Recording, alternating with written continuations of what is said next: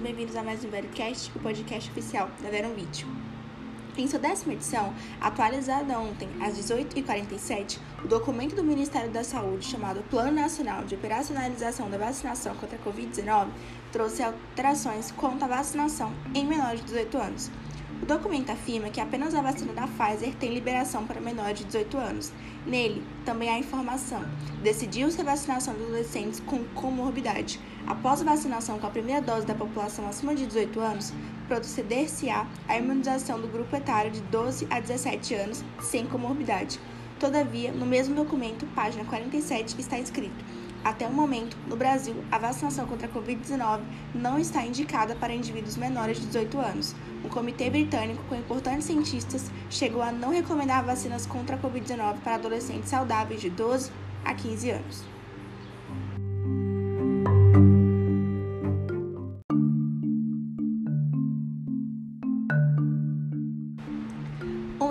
Cientistas brasileiros confirmou em laboratório que dezenas de profissionais de saúde já faziam, antes desse estudo, usar solução salina contra a Covid-19.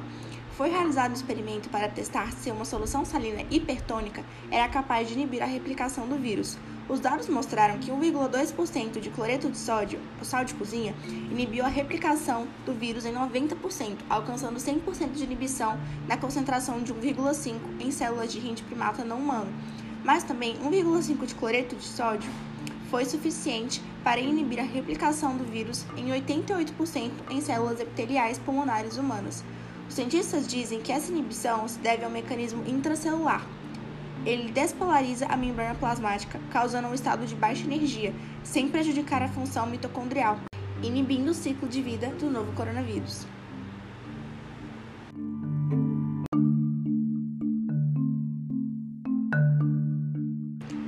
Terapias novas e de baixo custo quase sempre são polêmicas. Basta ver a CPI da pandemia. Quando há pouco dinheiro envolvido, é normal que a ciência perca o interesse. Ciência só se faz com dinheiro. Em alguns casos, a pesquisa visa o lucro. Todavia, nem sempre é assim. Exemplo disso são cientistas estudando sal contra alguns coronavírus. Isso mesmo, um acessível sal de cozinha. A análise de um estudo randomizado indicou que a irrigação nasal com solução salina hipertônica e gargarejo reduziu a duração da infecção do trato respiratório superior por coronavírus em uma média de dois dias e meio. Mas também reduziu o uso de medicamentos sem receita em 36% em pessoas com infecção no trato respiratório superior, transmissão dentro de contatos domiciliares em 35% e ajudou na depuração viral. Esses resultados sugerem que a solução salina também deve ser testada contra o novo coronavírus. Já imaginou o sal de cozinha contra a Covid-19?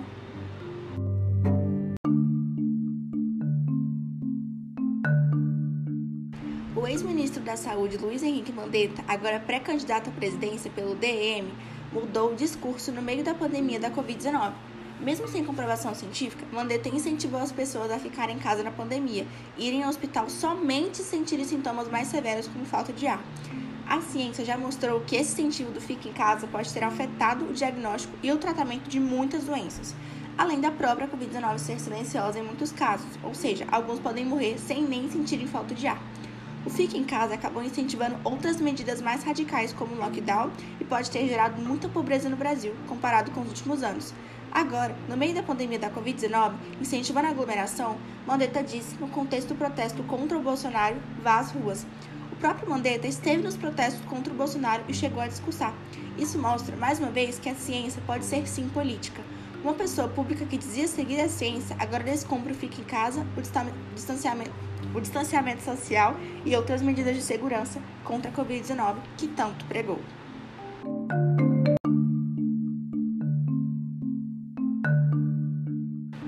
Começo da pandemia da Covid-19 e até hoje, foi falado que era preciso descontaminar as superfícies. Milhares de pessoas ficaram tão preocupadas que começaram a passar álcool em tudo que viam: compras, carro, celular.